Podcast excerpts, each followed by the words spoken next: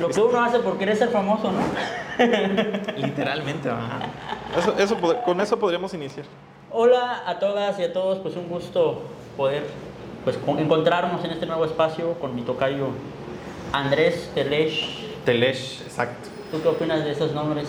Pues fíjate que es, o sea, es muy curioso porque creo que hemos coincidido en muchas cosas, o sea, hemos coincidido en muchas cosas y creo que coincidimos en esto y inclusive los tiempos de cómo crear contenido llegamos como que al mismo tiempo, ¿no? O sea, yo creo que sí es muy interesante cómo se abre este espacio justo para hablar desde un espacio que yo quería y de un espacio que tú ya querías, ¿no? O sea, que creo que Bueno, eso que es muy desde hace tiempo, pero que nunca lo había podido hacer. Bueno, que estuve haciéndolo y ahí, ahí le voy a pasar a mi, a mi amigo que al final sí lo hice y tú no estuviste porque él es- estaba con otro amigo que él lo dejó a medias. Porque, ah, sí, también quiero hacer podcast, ¿no?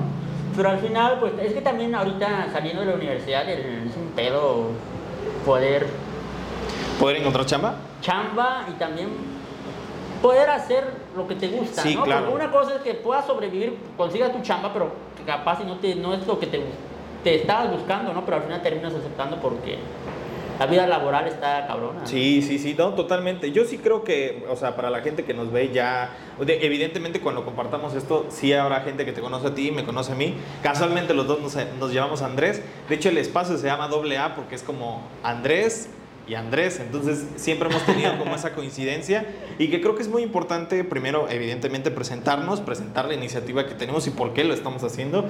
Y por qué, porque, por ejemplo, yo ya tengo un podcast que creo que es justo enfocado en lo que yo quería, pero creo que esta En oportunidad... temas periodísticos, ¿no? Sí, en temas periodísticos. Y yo creo que sí es muy importante como que abrir el debate en algunos temas que en lo personal me, me, me siento interesado y que creo que fa- faltan estos espacios que le hemos, eh, que le hemos dicho. Pero si quieres, eh, tú inicias presentándote más o menos cómo es- tienes tú esta idea de, de crear contenido, bueno, básicamente de dónde vienes y todo eso. Digo, para que la gente Por si nos no conozca, conocen, por si no te conoce. bueno, que la mayoría, este, dudo que me conozca, bueno, por, con los contenidos en Sotil muchos me ubican, pero, pero es que también con lo que yo hago es más, es como que muy sectorizado, ¿no? Pero bueno, para los que no me conocen, pues soy Andrés Tachiquinín, este, y soy de Sinacantán y ya llevo desde el 2020 haciendo contenidos para redes, pero más para, para los hablantes del Sotil y cosas así, que ha sido muy, muy bonito porque son contenidos un poco comunes, ¿no? En, en el caso del Sotil, por ejemplo, contenidos o podcast en español, hay muchos compañeros que Hay están para aventar ahí. para arriba, claro. Entonces, pero pues ahí andamos también, estudié comunicación y de ahí nos conocemos. Claro, claro, yo creo que, bueno, eh, o sea, también presentándome, yo también estudié comunicación, justamente los dos en la UNACH, coincidimos, yo creo ¿Tú que de qué generación eres de la UNACH? de, ay, me pones el nombre, 2013-2018, Ah, bueno. 2013, nos llevamos un año, ¿no? o más, dos. Dos. Dos, nos llevamos Yo dos creí que nomás era un año. Nos llevamos dos años, yo acabo de cumplir 28. Y bueno, yo estudié comunicación. eh, desde mucho tiempo ya he realizado como periodismo, justamente en Chiapas Paralelo, y de ahí es el podcast que, que tengo.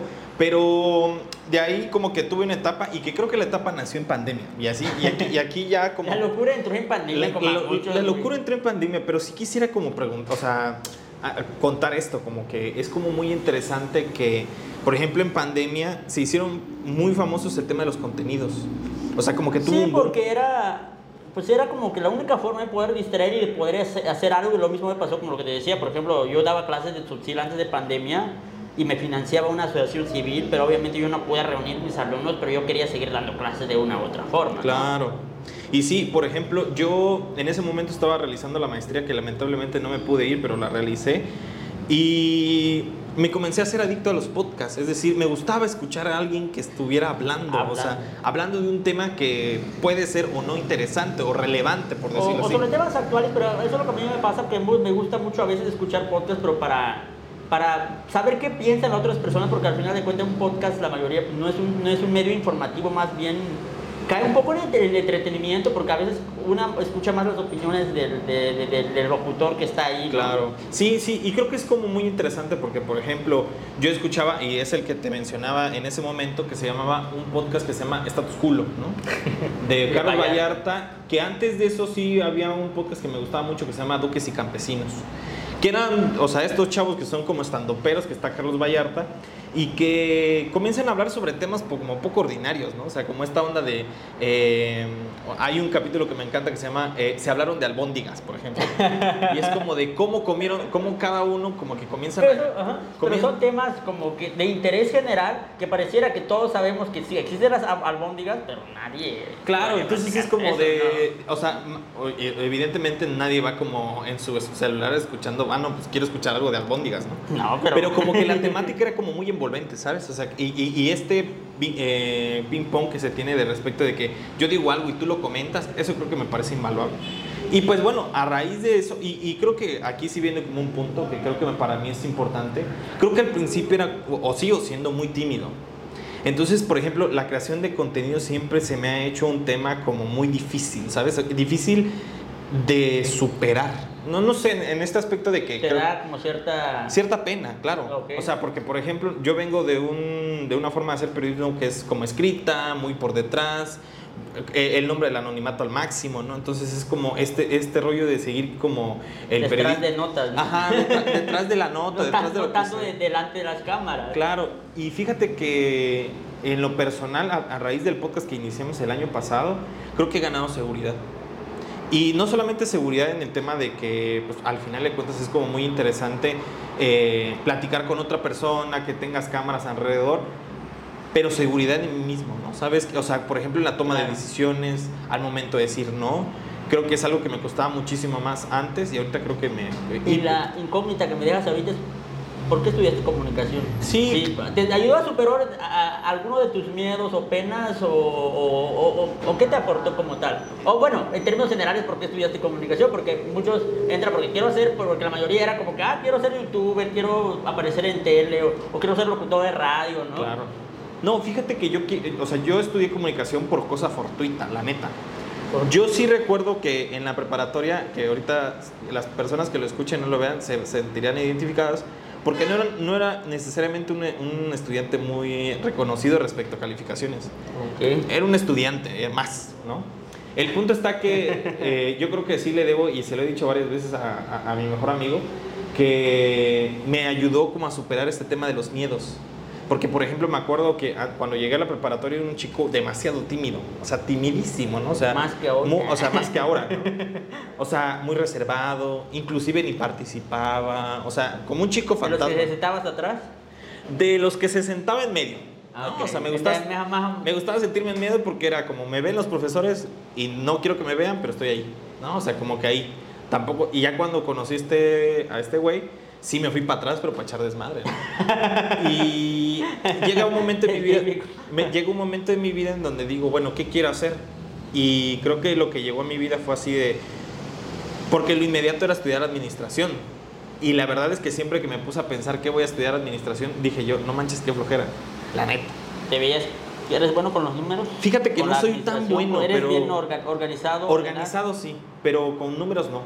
Pero el punto está de que en un momento dado, yo me acuerdo que dije, quiero hacer lo que están haciendo en la tele. O sea, pero no una onda así de que yo veía a alguien y me clavaba, ¿no? O sea, como que sí me quise incursionar. Luego avanzó la carrera, entré a la carrera y en un momento dado comencé justo en los medios y que creo que el gran momento fundamental en mi vida fue cuando llegué a Chiapas Paralelo. ¿No? ¿De ¿Cuánto tiempo llevas en Ya Chiapas? siete años. ¿Saliendo de la carrera? No, ni había salido de la carrera, fue dentro de la ah, carrera. cierto, porque saliste en 2018. ¿no? Salí en los 2018, fue como en 2014, 2015. Órale. Sí llegó la maestra Ángeles, a quien le mandó un eterno saludo y un, y un agradecimiento por siempre confiar Profesor en de la facultad, ¿no? Profesora de la facultad. Yo no la conocía, muy curioso, ¿no? Muy curioso. Yo no la conocía.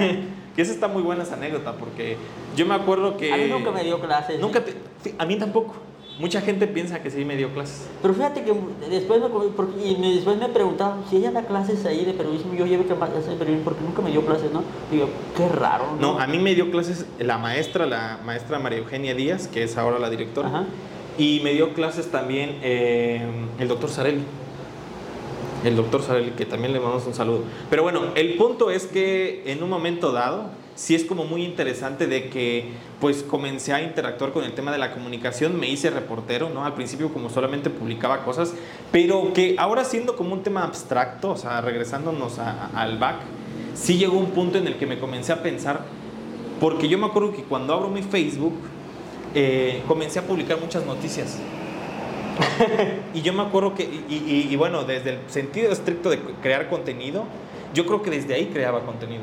Sí, claro, aunque un, un contenido escrito, pero al final de cuentas contenido. Claro, ¿no? entonces yo me acuerdo que sí, eh, o sea, contenidos que yo decía, no manches, o sea, de la vida cotidiana, denuncias y todo eso, allá por el 2015, o sea, que la verdad Pero es- en 2015 todavía no, tan- no había tantos creadores, ¿no? no había tantos creadores y yo me acuerdo que sí era, o sea, sí tenía mis números y yo decía, ah, no manches, o sea, la neta sí esto lo estoy pegando fuerte.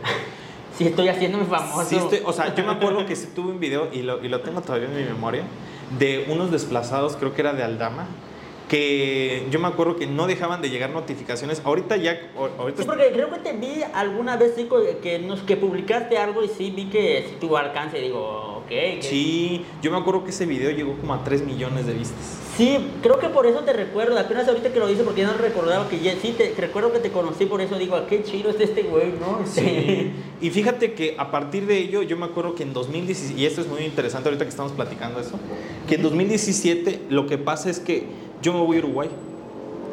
Y me comienzo a ver de que yo igual quería seguir con esa dinámica. Me voy en febrero. Y quería seguir con esa dinámica al punto de que estando allá publicaba cosas de México. Y la neta yo me... Periodismo sobre Sí, México y la, y la neta yo me puse a pensar y dije, qué pendejo, porque la neta es que yo estaba acá y, o sea, yo estaba allá y para qué querían saber la gente que me, que me agregaba cosas de Chiapas. O sea, es lo primero que me puse a pensar. ¿Por qué te lo cuento? Porque eso es muy importante como para pensar que cuando regreso, yo me acuerdo que lo último que publiqué así, Ajá. y me ayudó muchísimo con el tema del reflector, porque cuando me di cuenta, la neta sí tenía como cierta referencia, ¿no? Fue el temblor de 2017. Ah, sí, creo que fue un hecho que movió. Y yo me acuerdo que en ese momento sí me llegaron llamadas que ni siquiera yo tenía, o sea, en ese momento, y eso es otra cosa muy interesante, eh, en ese momento tenía encendidas las notificaciones de mi celular, ahorita ya no, ya tiene como un año, año y medio que me desintoxiqué del tema. Y, por ejemplo, muy interesante porque termina el 2017 y en 2018 tomo una decisión que hasta ahorita de hoy me pongo a pensar, ¿Cuál? que es me sumo a, por ejemplo, a, a- a publicar cosas, pero no, pero no doy likes. ¿No? O sea, de repente digo, no voy a dar likes. No interactúas. No interactuar. Nomás eres el güey que. Ajá, como que saca, saca, saca. Pero después de eso me di cuenta que, ¿cuál era el propósito de sacar eso? Informar Y- a la gente. Informar a la gente. Pero llegó como 2018. Entonces llegó 2019 y me acuerdo que en 2019 dejé de publicar cosas. Y después. Y dije yo, ya no voy a publicar cosas. por- Yo creo que por decisión de decir, ya no tengo que estar inundando a la gente de cosas que yo veo. No quieres ese güey que ca- cada, cosa que publiques Sí. te, aparece y Eh. después tus amigos te dicen que ya te dicen, te deja de seguir para que no le aparece. Claro, y yo dije, no, o sea, la gente está aquí porque me quiere ver a mí, no, No, quiere ver lo que publico. Claro. Y eso es, eso es muy, muy, muy serio. Por ejemplo, yo, por ejemplo, no es lo mismo, tiene el mismo alcance que publiques una foto tuya Claro. que cuando publicas una nota sobre algún trabajo que hiciste o que estás haciendo. Es como que, ah, sí, pues bien que estás trabajando, ¿no? Es como que esa es como la percepción que tienen. Pero cuando te ven con una foto sonriendo, haciendo algo, ya, ah, qué bien, mira, ¿no? Entonces, Sí, y, y- y- y raro porque, por ejemplo, termina ese periodo y a partir de 2020, que es cuando inicio la, la maestría, me desintoxico como de las redes. Y es lo que estoy haciendo ahorita. O sea, puntualmente no tengo notificaciones, no sigo lo de WhatsApp, no sigo lo de Twitter. no sigue la sigo- tendencia. no sigo tendencias y, y al final de cuentas como que no sigo nada, ¿no? O sea, como que, o sea, mi, te- mi teléfono puede estar totalmente apagado y es como no hubiera diferencia. O sea, sí me quedo centrado con la persona que estoy y ya no estoy como muy pendiente del celular. Te envidio. No, yo sí, cuesta, no, yo sí creo, y, y eso sí es algo muy interesante de decirlo, porque, eh, y, y es algo con lo que yo lucho, porque por ejemplo, si yo tengo una persona adelante a quien le voy a dedicar toda mi atención, ¿por qué el celular es un impedimento para ello? Sí, claro, porque por ejemplo, a mí lo que yo, a mí me da miedo entrar es a TikTok, por ejemplo. Comienzo a ver un video y digo, ah, me gustó esto. Es que también, por ejemplo, a mí me, ¿cómo me caga la- la- la- el formato de TikTok? Por ejemplo, la gente que publica un fragmento de un video y le hace un chingo de fragmentos, por- bueno, también por el formato de la... Claro, eh, del cut, cut, cut, de- ajá, ajá, de lo como que corta. tres minutos, algunos ya lo hacen a propósito, son tres minutos el video y lo dividen entre tres para que tengan más contenido y visualizaciones. Y digo, chales, no lo hubieran puesto en una, ¿no? Sí, y, y luego, y, y, por ejemplo, te digo, ¿no? Entonces ya comencé, al principio fue difícil, porque uno está acostumbradísimo al celular. sea, Sí. acostumbradísimo. O sea, por ejemplo, yo tengo varias anécdotas, sobre todo con mi mamá, Ajá. que yo me acuerdo que una vez me dijo, venía de un lugar y me dijo, oye, es que necesito que me respondas rápido, me decía. Y, y- y yo me acuerdo que, o sea, literal, se me olvidó el celular, se me olvidó el teléfono, ¿no? Y he tenido como este ejercicio de dejar el teléfono. Evidentemente, es, tiene un doble costo porque... eh, primero soy reportero, entonces tengo que estar como enterado de todo, entonces no me puedo despegar, pero sí tengo como esa onda de decir, bueno, o sea, no, no lo voy a tener todo el día porque... Necesito estar, pero yo no quiero estar. ¿no? Claro, es- es- creo que es una decisión muy sana, la neta. O sea, Sí. sí, lo he pensado ahorita de, de decir, bueno, ahorita que estamos haciendo de la creación de contenido y creo que a partir de hace unos 15 días, así como me he puesto a pensar así, en modo tiktokero, en modo ¿Has creador de... para- en algún TikTok? ¿Mande? ¿Hay- ¿Has bailado ya en algún TikTok? Ninguno. Ninguno, pero... es Pero que- es mi próximo reto. Y, y es que creo que, digo, para ir eh, eh, como evaluando lo que estamos diciendo, es que creo que también, yo sí tengo algo claro, Ajá. para todo hay audiencia. Sí. O sea, sé que no me voy a volver, y ni lo quiero ser, ni, ni, ni lo pretendo ser. Sé que me voy, hago lo que yo quiero porque que- siempre he Sí, pensado claro. que es lo correcto, que yo haga lo que yo quiero, ¿no? Sí, porque por ejemplo, por ejemplo decía, has bailado en un TikTok, pues puede que no te guste bailar y ni siquiera te guste que te vean bailando, ¿no? Claro, y, y el punto es, igual y sí, pero al final de cuentas creo que no es como que el fin. Y también se no me... es tu fin o no es tu objetivo, ¿no? Y también creo que es muy interesante también plantear que al final de cuentas todos hacemos en ridículo, todos, todo, el- todo En el algún tiempo. momento. En algún momento. ya ¿no? sea bailando, hablando, bueno, caminando, Haciendo esto. ¿no? Entonces, Entonces, por ejemplo, o sea, si nosotros estamos haciendo esto, para una persona que es mucho más seria, seguramente nos diría, ¿qué están haciendo? O sea, nos preguntaría eso, ¿no? ¿Para qué lo están haciendo? sí, lo mismo pasa, por ejemplo, los creadores de contenido en Chiapas, que los que han tenido muchísimo éxito son los güeyes que hacen unas cosas que digo, güey, yo nunca lo haría eso. O, o- hay contenidos que a mí se me hacen súper como que, que me caen mal, pero digo, no, no consumiría, pero ves a la, a la audiencia que tiene y dice, wow, hasta yo me animo a hacerlo, ¿no? Fíjate, bueno, o- sea, creo que hay, hay un tema muy interesante que creo que podemos ir de atrás para adelante. ¿no? Ujú. Yo creo que sí la creación de contenido, o sea, de forma puntual, ha existido siempre, ¿no? O sea, todos y todas en algún momento creamos Sí. contenido, ¿no? No necesariamente con esta idea de que la creación de contenido tiene que Sí. ser visual, O que en tiene que ser para YouTube, para Facebook. No. No, o sea, tú escribes algo, lo publicas y al final de cuentas estás... Yo me acuerdo Ajá.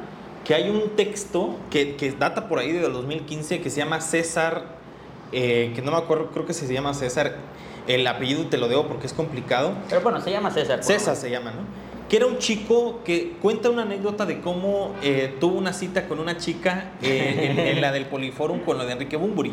Ah, ok, ajá. Y ese chavo, o sea, que es muy, o sea, que escribió un texto muy bueno de cómo, o sea, me parece hasta hilorio, ¿no? O sea, o sea, muy interesante de cómo, por ejemplo, el chavo tenía muchas ganas de impactar a la chica, invita con sus pocos pesos al concierto de Bumburi en el Poliforum y que al final la chica como que la truena y el chavo de repente le pide al, al señor del taxi que se lo dé fiado. Ah, creo que sí me enteré de o sea, todo ese rollo, ¿no? Y que, o sea, inclusive el país de Madrid, el país de Madrid, Ajá. lo retoma, ¿no? O sea, lo retoma como una onda de, eh, o sea, el cuento, no, o sea, la narración de César, me acuerdo que se llama César, la Sí, narración creo de que ya, César. ya me, me acordé. de Y ahorita lo sigues leyendo y la- tiene la misma vigencia, o sea, Sí, porque era una historia que conmovía a Matt.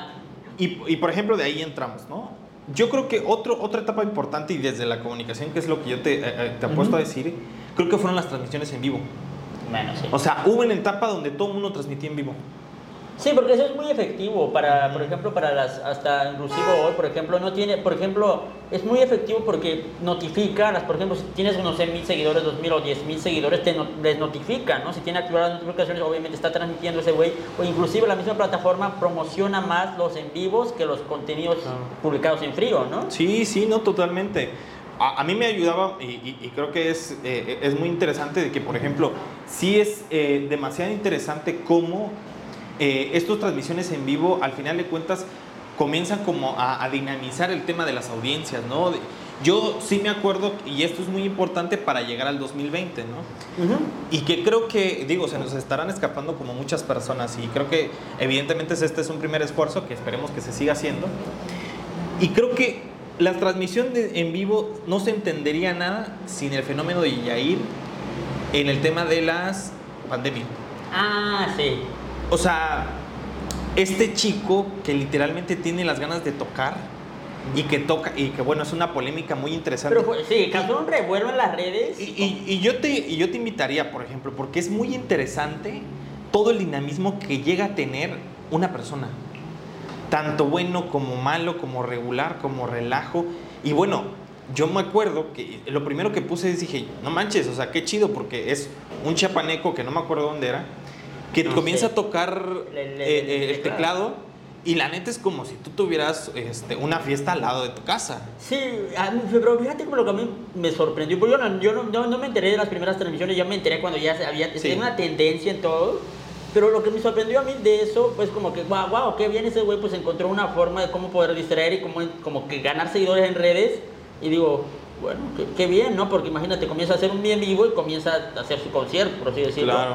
Y, pero lo que a mí me sorprendió era como que ese tema del clasismo y el racismo que trajo consigo hacia esa persona es como que hasta en funcionarios públicos diciendo que qué naco, que no sé Sí, qué. ¿no? Y eso, eso a mí se me hizo muy fuerte porque dices... No, y yo creo que es algo muy complicado y que creo que po- por eso es lo que yo te decía, te invitaba a este, arriesgar mi carrera como periodístico. Porque es como, o sea, decir ese tipo de cosas se arriesga uno, ¿no? Pero creo que todos en algún momento sacamos bueno, o se sacó provecho de este, de este fenómeno. Por ejemplo, yo sí me acuerdo que en, en plena pandemia, te estoy hablando de junio, julio de 2020, Sí, que 2020. no había ni un alma afuera. Sí. Y, y era como de, yo me acuerdo ver el en vivo y eras como así de que tu amigo te etiquetaba y decir, y decir ya vienes con, la- con los caguamas, ¿no? O sea, de que ya te aparté tu silla, ¿no? Y a mí un comentario que no se me va a ir de, de la mente es el tema de, por favor se le notifica al del aveo rojo que lo dejó afuera de la puerta, que los están esperando, ¿no? Para que mueva su vehículo, ¿no? Este, este tipo de este tipo de cuestiones muy, muy, muy interesantes. Como también el de señorita Magali, por ejemplo. Señorita Magali, la está, este, me acaba de decir su mamá que la está esperando afuera. Todo eso en los comentarios, ¿no? Y que también creo que está como, me encanta porque es como la, eh, eh, el pico y la debacle del mismo Oriair, cuando justo en este momento, yo, a mí me parece muy paradigmático y que creo que lo podemos analizar muy a fondo, de este, de, de este tema de que cómo él comienza a alcoholizarse. Ah, sí. y- O sea, a en vivo, claro. Y yo veía que sus transmisiones duraban muchísimo. Yo creí que era nomás una transmisión como de una hora, dos horas. Y después veo que a las, no sé, dos, tres de la madrugada. Y ahí seguía con su en vivo. Y lo que me sorprendió porque me tocó ver una vez como que era como las tres. Y sí estaba alcoholizado. Yo digo, Sí. y todavía está, seguía su en vivo. Y yo dice, y la gente ya, ya, ya, bueno, ya sabes cómo le gusta a la gente ese tipo de cosas, ¿no? No, y, y- y qué interesante, ¿no? O sea, porque, por ejemplo, el chavo, hay que ponernos a pensar nosotros como expertos, y siempre le digo a, la- a- a los estudiantes que les doy clases, siempre hay que pensar como expertos y expertas en comunicación. ¿Qué hace el chavo? Sí, claro. O sea, al final... Porque al final de cuentas, pues sí transmite cierto mensaje, aunque un poco irresponsable por la forma, por ejemplo, está bien que haga transmisiones con lo de la música y todo eso, una forma muy bonita de entretenimiento, pero el tema es como que también comienza con el tema del alcohol y todo eso, porque realmente sus transmisiones sí tenían un alcance... No, yo me acuerdo ver 15 mil personas ahí Sí, adentro. y a mí me tocó estar viendo, verlo como dos, tres veces, casi no he entrado a las transmisiones, pero sí vi que, pero que sí, fue que vi que sí se alcoholizaba. Yo creí que era puro meme, No. hasta que después me, me tocó verlo en vivo, dormido y alcoholizado. Creo, o sea, eso, eso, y digo ya para ir cerrando y tomar un pequeño respiro, creo que es, es muy interesante porque lo ves y veías como, como, como esta onda de la exposición, ¿no? O sea, que creo que es como por allá donde lo dirijo, o sea, la exposición hacia dónde nos encamina. O la sobreexplotación, hacia dónde nos encamina. Que bueno, hay gente que ha sacado provecho, hay gente que no. Y Además hacia lo dó- deja pasar. y hay gente que lo deja pasar, ¿no? O sea, y que cómo y cómo se vuelve tan extractivista este fenómeno de que un momento eres eh, el centro del universo y el otro momento ya no. Ya no, ya ahorita, por ejemplo, ves que también es que si no sabes canalizar o capitalizar toda esa fama que llegas a tener en algún momento, pues ya pasó, ¿no? Claro. Y eso es algo que yo platicaba con un amigo la vez pasada. Digo, porque hay gente, porque hay- creo que hay ejemplos acá en Chiapas, por ejemplo, le llegan un golpe de fama y uno, si lo sabe capi- capitalizar y lo sabe aprovechar, qué bien, pero si no, no va a volver. Bueno, si tienes suerte puede que se quede ahí, pero la mayoría de las veces con el tema del fenómeno de internet es como que todo es momentáneo. Es espontáneo y si no, y si te agarró desprevenido y no la supiste aprovechar, puede que ya no vuelva a haber otra oportunidad. Sí, sí, sí, demasiado interesante porque, por ejemplo, ahí es donde recalca mucho el tema de la poesía, ¿no? De que, bueno, tú también eres poeta en ese aspecto, de que uno, uno puede tener un golpe de creatividad en un instante y eso está chido pero, si lo dejas, si, te viene algo y lo sueltas, olvida, puede que lo puedas retener, pero puede. claro, y el fenómeno es que, o sea, evidentemente no, no, vas a, no vas a tener chispazos cada 15 días. No. Entonces es cómo tu técnica te va a llevar a ser quien eres. Que de hecho sea de paso, o sea, creo que tal vez por el giro donde yo me muevo, creo que no, he encontrado una persona que lleve muchos años haciendo contenido, o sea, ya años, haciendo contenido que me interese que sea de Chiapas. Es que hay muy pocos. Creo que uno, si se pone a contar cuántos creadores de contenido, uno lo termina de contar, ¿no? Claro. y ya hablando del tema de la creación de contenidos, ya de, hablando más en redes sociales, ¿tú cómo ves ese, fenómeno? O sea, curioso. ¿Por? Porque creo que, por, ejemplo, yo, yo lo razono desde, y te lo había dicho, ¿no? Yo lo razono desde un tema que me parece demasiado interesante por dos cosas. Uno, que no se aleja el tema de la pobreza. Y lo digo en el buen sentido, porque por ejemplo, alguien a que a mí me gusta consumir y que e, evidentemente tiene sus significaciones es Reto Jorjais, por ejemplo. ¿no? Ah, este chavo de Patria Nueva que su vida, o sea, no era, yo me acuerdo que he visto videos de él donde un día siendo albañil, ¿no? Un día echando colado, ¿no? O sea, esta idea que se tiene que me parece demasiado atinada. Pero, ¿Por qué? Porque creo que algo que, y, tú que llegas a esos análisis hasta por ahí arriba, estos, esta zona de que en las redes queremos dar una vida que no tenemos. Sí, o sea, por ejemplo, tú dime, cualquier influencer de la Ciudad de México es, mírame aquí, estoy en un roof, mira, a mí me invitaron los de ATT, mira, fíjate que estoy haciendo un merch de no sé qué. Y es esta idea de, o sea, esta idea como muy aspiracional. Sí, construir una identidad prácticamente alejada posiblemente de tu vida real, ¿no? En, las redes, que eso es muy común, ¿no? Que es como también por ejemplo, ya, ya ves que hay, hay mucho de estos, porque estaba leyendo una nota la vez pasada, por ejemplo, que había una influencer que, que este, publicaba sus fotos de, con la Torre Eiffel este, en Europa, y que después le descubren porque en una de las ediciones que hizo en Photoshop dejó un error.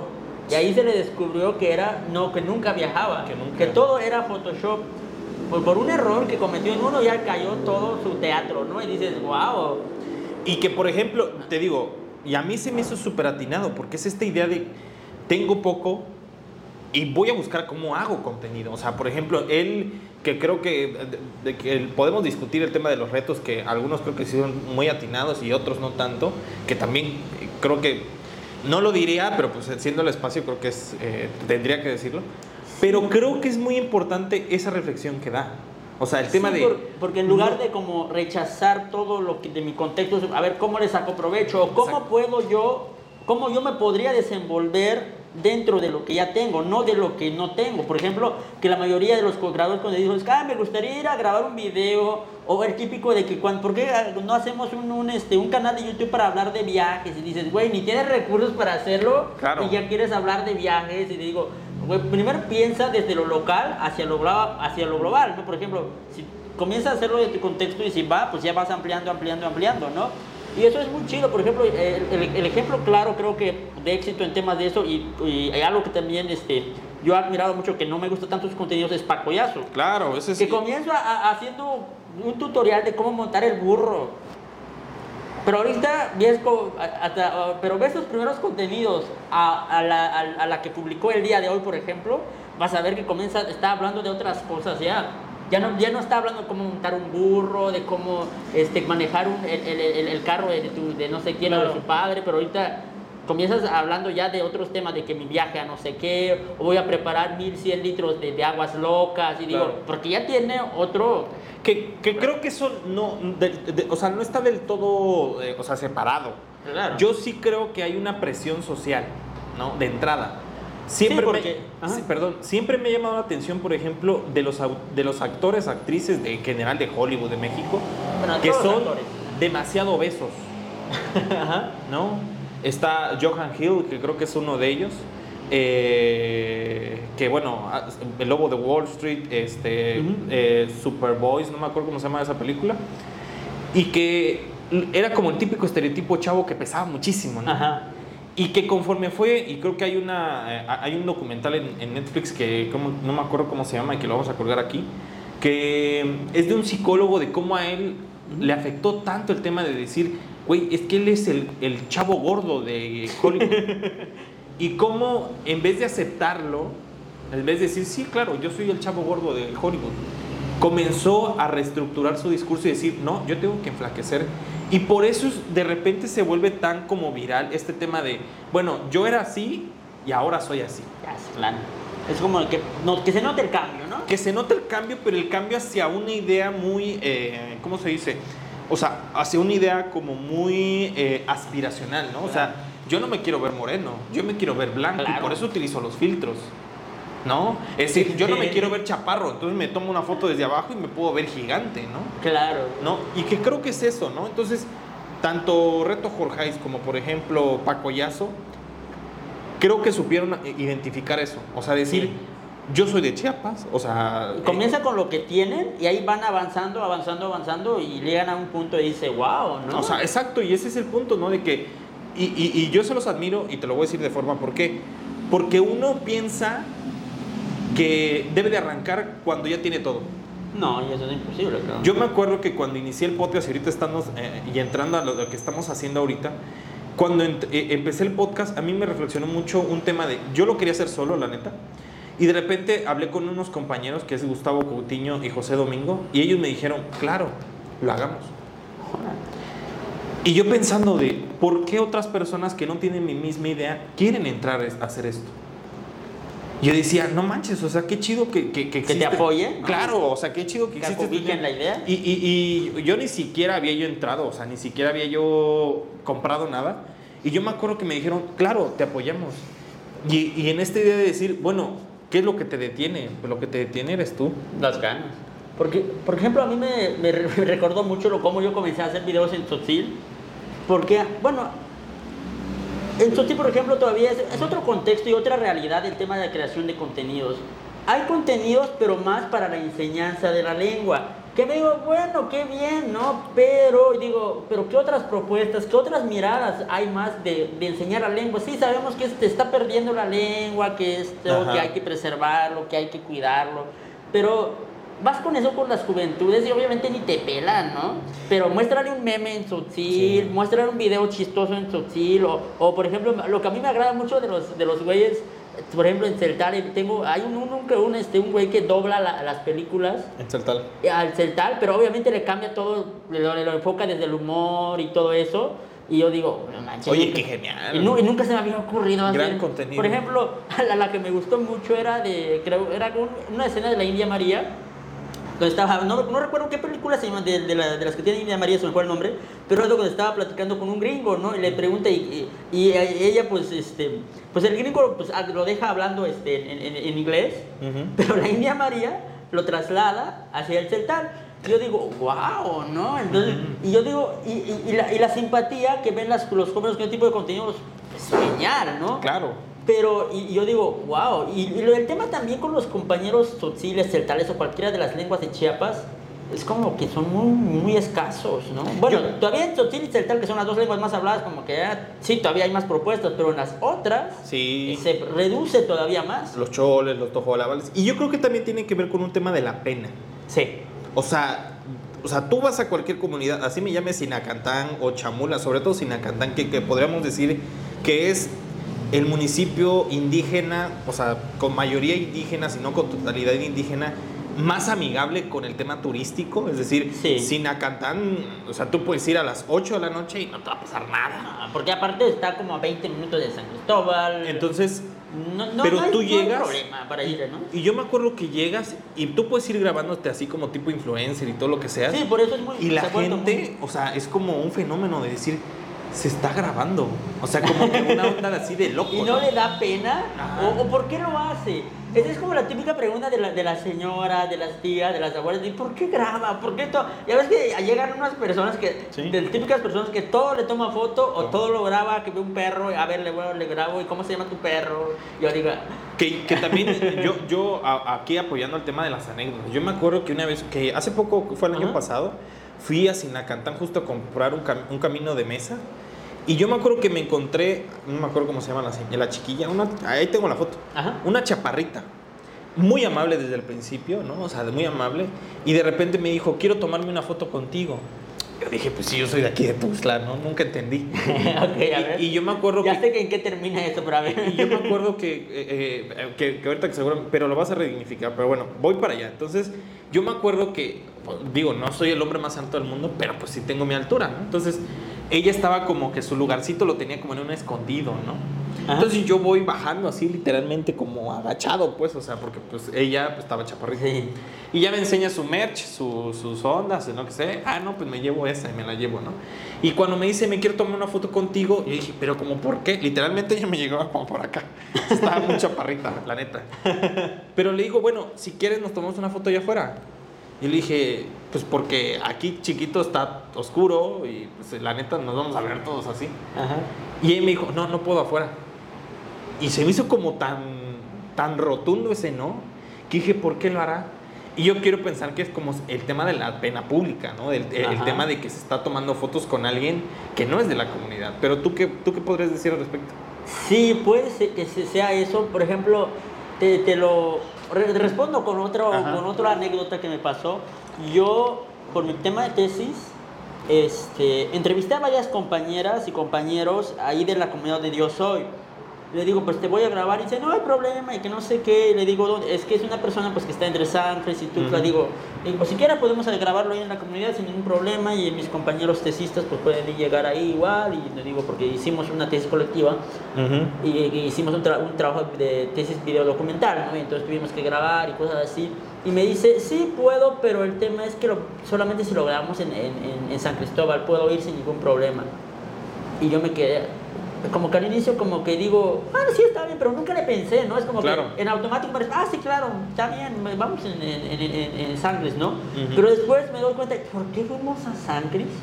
Si le dije que podíamos grabar aquí en la comunidad sin que él, sin la necesidad de que ella se moviera, sin que gastara, o que esto y lo otro. Y es como que ese tema también, ¿no? Una es por el tema de que, el tema de la, de la pena, de la vergüenza, de por qué, o capaz como que eh, se crea chisme de que por qué abrazó a tal o por qué estuvo hablando con tales chicos, es una chica. Bueno, como para evitar esos temas, como que yo digo, ah, entonces yo ni me di cuenta de eso, pero creo que lo hizo con esa intención. Y yo, yo como parte de la comunidad dije, ah, bueno, pues sí, vamos a Sangris, ¿no? Y tal vez como que de forma inconsciente también dije, bueno, mejor en Sangris, ¿no? Claro. Pero tiene que ver mucho eso también de que, como, como, como dice aquel dicho, ¿no? De que infierno, pueblo chiquito, infierno, grande, ¿no? Claro. Y que creo que, bueno, o sea, para ir encauzando el tema de sacar opiniones ahí medias, eh, sacar los hablazos, o sea, creo que es como muy interesante, digo, y, y, yo por eso cuando inicio el podcast el año pasado, que ahorita ya llevamos 70 capítulos y estoy muy orgulloso por ello. Eso, eso, eso, es ser podcastero de verdad y no andar con... bueno, porque yo, y, eso lo reencauzo justo lo que estábamos hablando en el primer blog. Yo cuando quiero escuchar podcast de Chiapas, no había nadie que estuviera hablando de Chiapas. No. Entonces, la mayoría era como de... Bueno, hay personas de Chiapas hablando en podcast, pero de sus propias anécdotas, experiencias, contando sus propios chistes, haciendo su, dando su clase no sé qué. Por ejemplo, el mejor ejemplo, WhatsApp. Yo no sabía que WhatsApp era chapaneco. Pero el güey ha vivido toda su vida en Puebla. Y pues el vato, es, la verdad es que ha hecho muy buen contenido. Pero no habla de Chiapas. No, habla de otros temas. Entonces, por ejemplo, me meto, yo me acuerdo, a Spotify y en Spotify busco como Chiapas. Y la mayoría eran contenidos de alemanes que hablaban sobre el, Ejército Zapatista de Liberación Nacional. De un español que hablaba sobre su viaje a Chamula. Y eso fue hace, hace justo un año. Yo dije, no, no, eh, Eso es buen punto. Por ejemplo, busca sobre Sinacantán o busca sobre los tzotziles o los celtales y vas a ver sobre los youtubers. O por ejemplo, busca sobre San Juan Chamula y el primer video que te pueda aparecer en YouTube es de Luisito Comunica. Claro, y, el punto es, o sea, nosotros, o sea, nosotros y nosotras que estamos en este contexto, nosotros ah, lo entendemos mucho mejor. Claro. Y lo podemos explicar mejor. Yo sí creo que no tenemos ese mismo alcance, evidentemente, no tenemos las mismas rutas. Pero con el tiempo no puede llegar a ese alcance. Claro. Pero uno a veces como que quiere que tener muchos seguidores para poder comenzar a hacer contenidos, pero eso es imposible. ¿Cómo vas a ganar con seguidores si ni siquiera haces nada? Entonces, por ejemplo, o sea, termina, termina el año pasado y nosotros nos tomamos un break de dos meses y fue así de, bueno, ya tengo 50 capítulos. O sea, ya tengo 50 con gente que yo siempre quise entrevistar y que con gente que me sigue apoyando y, que seguimos sacando muy, muy, muy buen producto. Pero el tema es, ¿cómo hago que este contenido explote? Y yo, y yo dije, este contenido no va a explotar si yo no me pongo ahí.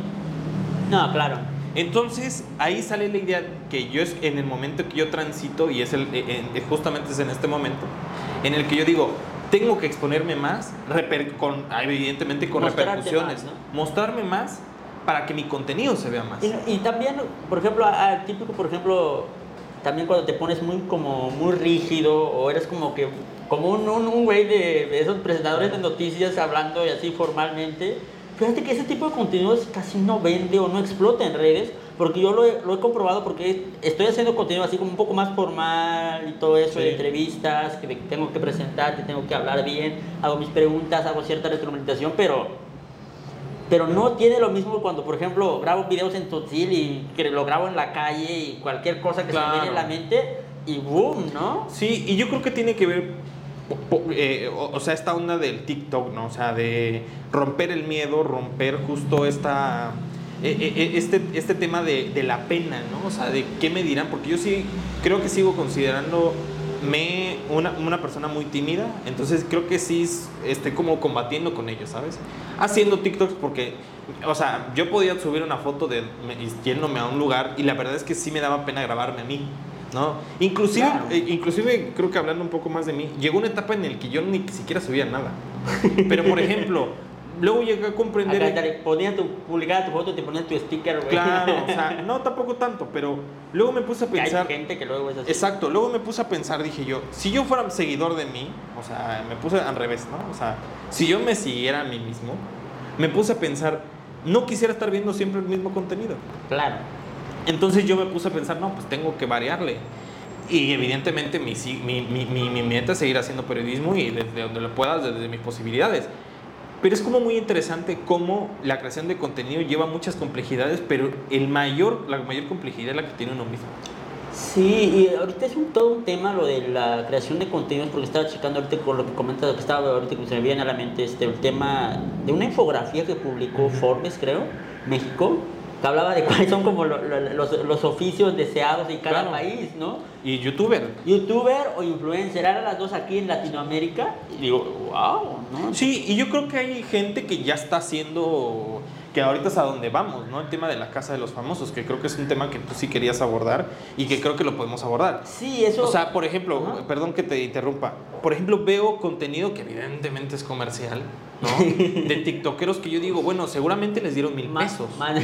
O sea, es evidente así de que, ay, estoy perdido en el centro, este, necesito eh, un ventilador. Ah, pues voy con mi compañero Juan a que me lo venda. O tengo 100 pesos donde puedo ir a comer y ya sabrá quién si lo ve. No, ese fíjate que no sé, pero... Pero ahí sabrá si llega a ver el contenido quién, quién hizo ese comercial. Pero fíjate que eso me parece demasiado interesante.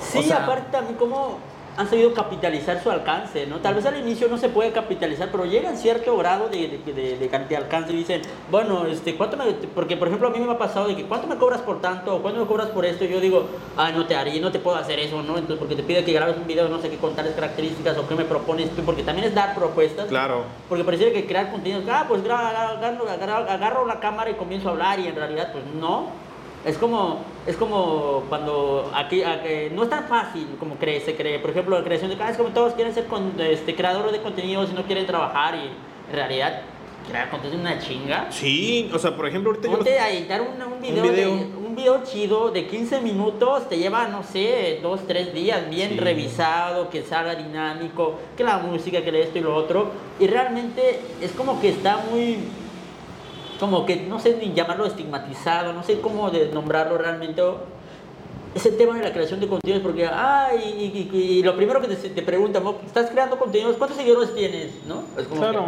que yo pues apenas estoy comenzando, en realidad, pues no es tan fácil como uno cree. No, depende, y aparte depende del tipo de contenido. Y además volvemos al tema de los números.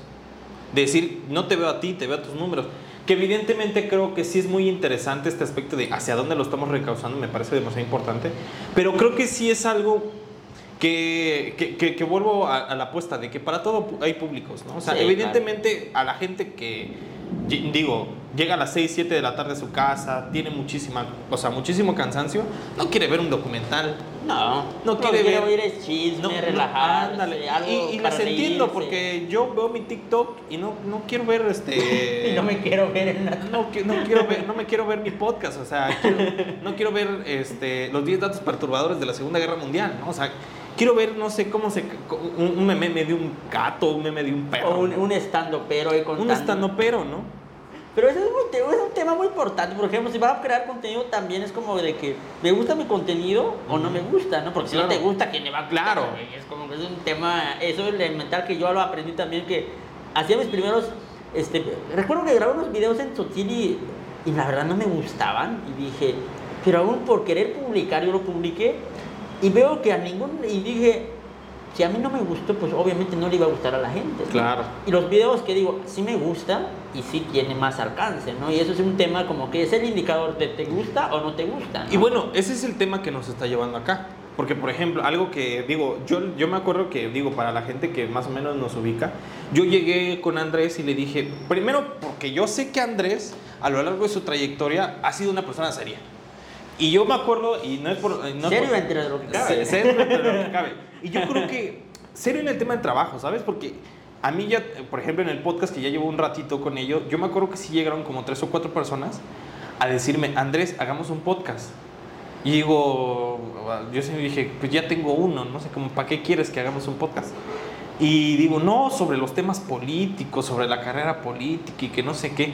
Y yo le dije, y no, Que también lo vamos a hablar, pero de otra forma. Claro, Pues, claro.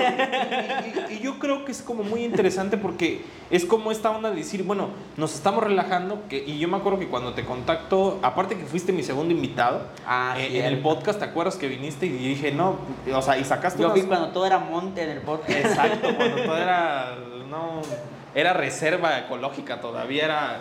Pero era como muy interesante decirte, bueno, eh, al final de cuentas creemos un contenido que los dos nos sentamos cómodos y que creo que es esto, ¿no? O sea, en el aspecto de que queremos un espacio donde hablemos más relajado, donde yo baje, como tú me dijiste, baja tu pose de periodista, de reportero. De tener miedo a, a- De- a comentar. a comentar. A, dar tu juicio sobre ciertos temas. Porque justo tú me decías, los videos que yo tienen más alcance son aquellos donde yo opino de algo.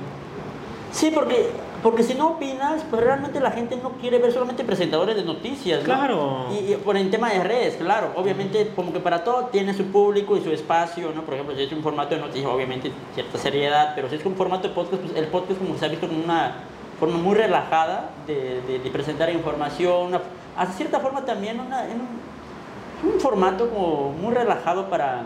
Y es lo que estamos haciendo ¿no? ahorita. Entonces, O sea, esta onda de decir, bueno, vamos a hablar de estos temas. Yo, la verdad, te siéndote muy sincero, nunca pensé y nunca pensaría haber hablado de Yair, por ejemplo. O sea, no, no es como que estuviera en mi agenda. Pero. o, o terminar hablando la- o mencionando en un podcast sobre la casa de los famosos. y es lo que yo te, o sea, es lo que yo te iba a decir, porque, por ejemplo, digo, creo que es un fenómeno muy loable. O sea, creo que sí. Y, tiene más cosas positivas que negativas, que aunque en las redes lo estén Aunque- muy, muy señalando. que Porque no sé yo te voy a decir un fenómeno que no, que yo inclusive la quise invitar y que si lo ve, espero que lo vea. Esperamos. Este, creo que se me hizo muy, muy, muy rescatable. Ajá. Aurora Jiménez. Ah, Aurora Jiménez es, un- es, una persona que yo no- en lo personal no conozco. O sea, no la Ni conozco, ni, la topo, no la sigo ni en Instagram. Pero yo me acuerdo que hace como, ¿qué te gusta? Como tres o cuatro años, antes de pandemia. con- Yo sí me acuerdo que de repente llegaban como gente que me decía, oye, ¿conoces a Aurora Jiménez? Y yo digo, Sí. no, no, no lo conozco. bueno, chido. Yo lo conocí por, o lo supe de ella porque fue tendencia en redes, no sé por qué tema. Yo me, Ni me acuerdo, pero. me dices, no sé. Bueno, al punto que yo te quiero llevar Ajá. es que, por ejemplo, ella, pues, le- o sea, y yo me acuerdo porque en un momento me puse a investigar de ella, era una chica que le gustaba que le tomaran fotos, que le gustaba hacer videos y que literalmente le gusta hablar de ella.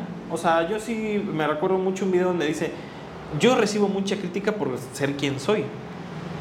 Y yo dije, güey, o sea, literal, qué genial pensamiento tiene ella. Y, la, y quieras o no, este fenómeno tan interesante que es como el de, me siguen porque me odian, ¿no? O sea, me siguen porque les causa envidia. Y yo creo que sí. O sea, yo sí creo porque yo sigo a gente en la que digo, puta, yo no soy, no voy a, ser, no voy a llegar a ser tan chingón como ellos. O sea, nunca me imagino llegar a ese nivel en el que yo digo, paso madre, o sea, nunca pienso llegar a ese nivel analítico, ni, o sea, ni, ni, con los instrumentos, ni pensándole, y yo admiro mucho a esa gente. Entonces, Aurora creo que sí supo capitalizar eso, ¿no? Es decir, soy una figura pública y lo quiero ser. Claro. Y creo que lleva muchísimo tiempo trabajando en ello y que creo que es algo muy, muy interesante en el tema de que no todo y no todos los comentarios que son vertidos hacia nosotros demuestran nuestra verdadera personalidad. Ah, claro. No, o sea, yo creo que sí la gente está como muy, muy a la expectativa de este, de este fenómeno, que creo que en lo, en, lo personal no es algo que voy a seguir, en lo personal, sí te soy sincero, ni la Casa de los Famosos de México la sigo, digo, yo sigo a Wendy, que, que, que, paréntesis, ¿Sí? paréntesis, que creo que se me hace un fenómeno mediático interesantísimo. Sí, lo de Wendy, sí. Pero fíjate que yo no sabía que estaba en la casa de los famosos hasta que se comienza a hacer tendencia en redes. Y ni, y ni siquiera lo veo los domingos. Yo, fíjate que no lo veo, ni siquiera sé dónde lo transmiten, con eso te digo todo. Bueno, pero lo sé, los domingos. pero sé que es un rollo de que, que se está haciendo tendencia y que la gente está como muy pegada y de que... Sí, que ahorita- Y de que Team Infierno y que... O sea, y lo entiendo, digo, es como la canción que está de moda, como el chisme que está de moda. Pues a ver qué tal es Barros de Chiapas, porque ahorita. Pero fíjate que estaba viendo un güey que estaba diciendo que alguien ya había hecho una versión más en diminuto, lo que van a hacer ahorita con la, la gran casa Chiap by Chiapas. Porque había, no sé, que no me recuerdo, creo que hace como dos o tres fines de semana, Ujú. se encerraron como durante tres días, o algo así, dos, tres días, un grupo de influencers en San Cristóbal, y creo que le llamaron la casa de los influencers o algo así, y que después dijeron, ya nos, este, ya nos este, robaron la idea y que no sé qué. Que no, o sea, que Y le tampoco... digo, güey, pues no lo hicieron tan grande como estos güeyes. Ve, déjate que tú lo hagan tan grande. Digo, esto es un fenómeno que la verdad es que está súper recopiado de la Bueno. copia. Yo me acuerdo, vi Big Brother y es el mismo. O sea, la neta. Y, y- y- Exacto, es o sea, el mismo formato, ¿no? Y, De la copia, de la copia, y- yo me acuerdo que eh, y- y todos, los, todos los contenidos son cíclicos. O sea, esto es la radio. ¿No? O sea, e- estas entrevistas que también se hicieron famosos y que le gusta mucho a mi primo, el de llegan en la calle y te dicen, oye, ¿usted qué piensa de no sé quién? Eh, o de dime la cosa más vergonzosa que has hecho y te doy 500 pesos. o sea, y que creo que es algo que se A sigue mí me gusta eso, la de te doy 100 pesos y me dices un chisme era para los niños, ves que los niños no controlan nada. No. Y te dicen tal cual las cosas. Entonces, yo sí creo, primero, o sea, la verdad es que sí lo como, lo rescato. O sea, están haciendo algo, yo sí me gustaría, y que creo que para ir cerrando sí se me haría muy interesante, que no se cayeran los típicos estereotipos. Que Mm. creo que la gente que está ahí, que al menos ubico a uno, Yo ubico a o tres. sea, yo ubico a uno, Ubico a sí te tres. podría decir que espero que no caigan en esta, porque sí algo que tengo muy identificado es que nos salgamos de los estereotipos del típico chapaneco que solamente sale de el qué onda vos, qué hay de vos, o sea, que me entiendo que No critiques a mi programa, güey. no, claro, claro que no, no. Le mandamos un saludo.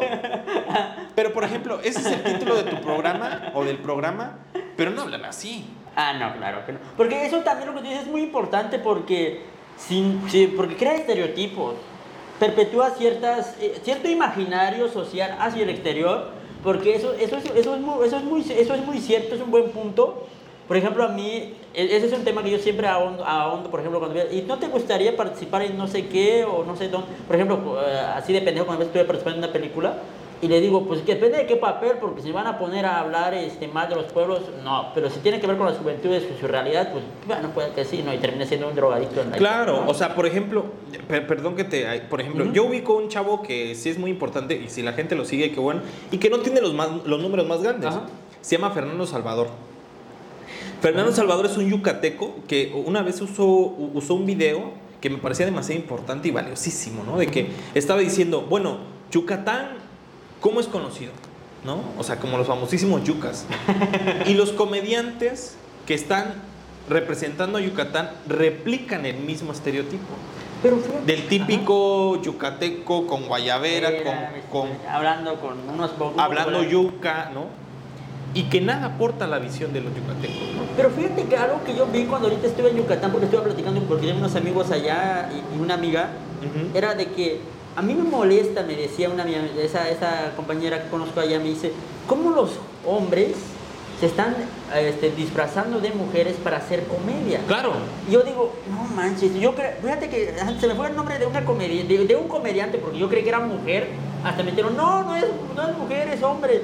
Yo digo, ay, está bien, yo estoy bien pendejo de identificar a las personas, y digo, sí, es que es lo que hacen, y como que pareciera que los hombres en su papel de hombre no pueden hacer comedia, o se parecen que no son capaces de hacerlo, y por eso tienen que disfrazarse de mujeres, y que no sé qué, y, y me comienza a hablar así de temas, yo dije, órale, yo ni lo había visto de ese punto, ¿no? Yo, y yo creo, y, y digo para ir cerrando, que Wendy representa eso.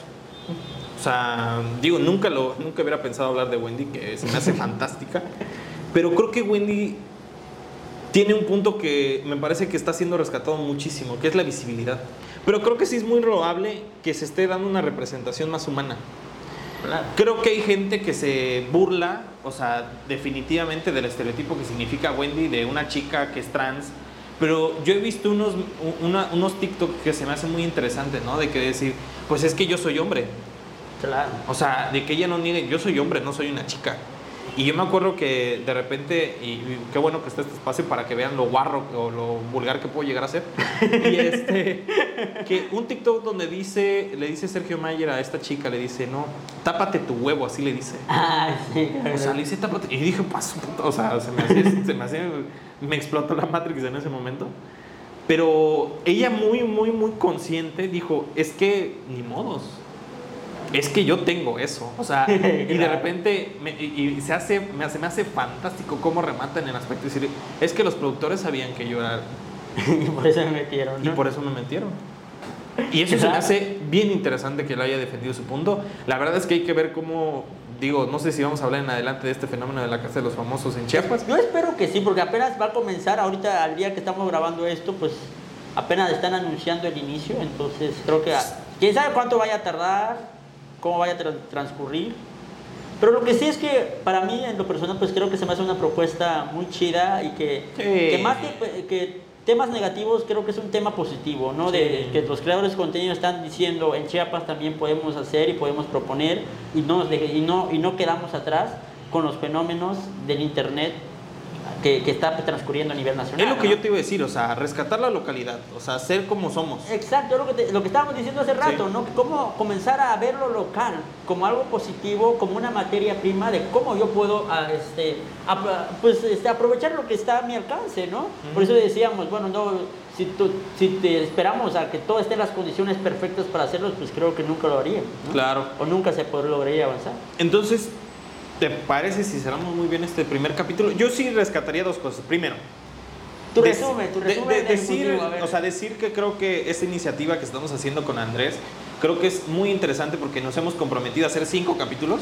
sí, pero yo digo- digo que más. Podemos hacer más, digo, por nuestras múltiples tareas y recalcar justo, que creo que es muy interesante decirlo, que esto lo hacemos por el puro gusto de hacerlo. Por el amor a- al arte. Claro, o sea, yo bueno, yo te dije, porque yo sí te dije, oye Andrés, ¿quieres venir a platicar sobre temas y, y ver qué te parece? Inmediatamente me dijiste que sí. ¿no? Sí, y, porque ya tenía. y- y coincidimos en el momento en decir, bueno, es que necesitamos hacer esto. Y que creo que yo confío plenamente en ti y, y quiero esperar que tú confíes en mí en este aspecto de sabemos a lo que nos dedicamos, sabemos que esto lo vamos a hacer con seriedad y que los temas que sacamos acá y que creo que son, o sea, digo, esto fue un tema como para introducirnos, pero creo que sí va a venir A temas las próximas va a estar temas más fuertes. Sí, creo que yo creo que ahí, es- ahí ya tengo mis reservas, ahí te digo. Sí, yo sí tengo, o sea, el, el podcast que grabamos tú y yo en, en- en inventario de eh, qué es ser indígena, a mí me parece un tema que se puede dar seis horas. O sea, Sí, la neta. Y, más que- ahorita que ha, ha avanzado muchísimo ese tema, muchas miradas, muchas propuestas. Entonces, yo sí creo que podemos abonar justo a la discusión de temática de que, creo que, es- actuales. ¿no? que creo que sí falta y que creo que se está haciendo este esfuerzo. Una. Dos, decirle a la gente que este va a ser un esfuerzo que va a salir cada 15 días y que esperemos que la gente le guste, ¿no? Al menos con los clips que vamos a sacar, que sí se metan, que busquen a Andrés, que me busquen a mí, que busquen inventario, que busquen justamente lo que está haciendo cada busquen. uno. Claro, y que creo que algo que en lo personal busco es la interacción. Sí, pues a ver qué tal va con el formato. Creo que también, como decíamos hace rato, bueno, desde antes, perdón, desde antes de cuando estábamos comenzando a platicar sobre el podcast, pues creo que también en podcast en Chiapas, creo que sí, ah, todavía hay, hay, mucho terreno donde explorar, todavía no, no ha sido tan explorado en, en el, tema de Chiapas. Creo que no hay no he visto un, dúo de, de podcasteros haciendo contenido, más que se ha basado más en el tema de, de- entrevistas, como ya lo mencionamos, pero esperemos pues y este, lograr nuestro cometido, tener una propuesta y miradas propias, Sí. nuevas. Yo solamente invitaría a la gente, creo que de forma muy puntual decirles, ¿no? Que si nos comenten, yo lo que, eso es lo que me gustaría, la neta. O sea, que me dijeran, oye, qué pendeja abordaje tuviste, oye, creo que no estuviste atinado. ¿Qué ñoño te viste? O qué ñoño te viste, o, o, o, o si tuvieran esa reacción de decir, bueno, nunca lo había pensado desde ahí. Vale. O pónganse a pensar en no sé quién, ¿no? O de se les pasó esta persona. Y yo creo que ese sí sería lo, lo mejor que podremos abonar. O sea, a la discusión de la propia discusión, ¿no? Porque Claro. creo que... eh, Que en pocas palabras sería algo como especie de chisme. no, no, no, no, no. Pero sí me gustaría eso, ¿no? Que la gente sí se pudiera opinar sobre lo que, ¿verdad? Nosotros opinamos. Y Sí, que... eso es muy importante también, tener nuestra propia postura y opinión sobre los temas que acontecen en nuestro contexto, porque uno no puede nomás ser pasivo a lo que dice, ah, bueno, me dice, ah, está bien. ¿no? Exacto, y que, bueno, que le vamos a hacer caso, no, la verdad, pero bueno, pero sí va a ser muy interesante leer los comentarios, ¿no? O sea, de que no, no, al final de cuentas lo vamos a leer y no, al menos a mí no me va a cambiar el paradigma, pero sí es como muy interesante de ver qué está, qué está pensando la gente, ¿no? Yo lo Claro. dejaría ahí, Andrés, no sin antes Perfecto. decirle a la gente, pues que al final de cuentas, doble A, como le hemos puesto, doble A, con un magnífico... Y para el próximo episodio ya le vamos a estar contando el- la historia del porqué de nuestro eh, icono, el logo, o como Claro. se llame, del, o como se llame que, para, que diseñamos para este programa y creo que también puede dar para Sí. tema de charla ahí bastante interesante también con el tema del género. Sí. Que ahí eh, ahí- ahí me, han criticado mucho cuando yo doy clases de Totil de por qué el, eh, el base vigesimal en Totil se denomina hombre o en Totil se llama mini, pero bueno, nomás como una proba, como un comentario ahí y esperemos pues que nos sigan. Sí, para que se lleven algo, no solamente se lleven comentarios sagaces, ¿no? Pero pues bueno, no sé si Andrés quieres agregar algo. Creo que ya hasta ya hablé de más. Bueno, entonces, eh, pues nada, pues agradecerles a todos, a que nos sigan. ¿Dónde te pueden encontrar? Pues prácticamente en todas las redes sociales como Andrés Tachiquinim o con el arroba Andrés Tachiquinim o inclusive hasta lo pueden googlear, ahí aparezco. Yo estoy como Andrés Reportero en, todas, sobre todo TikTok, Twitter, Instagram, Andrés Reportero. Bueno, en, en TikTok estoy como Inventario Podcast porque le cambié, pero pues es ahí donde nos pueden encontrar. Entonces nos vemos en el siguiente episodio, ¿te parece? Vale, bien? perfecto. Pues bueno, muchas gracias. Coma sus frutas y sus verduras. sus- Vámonos.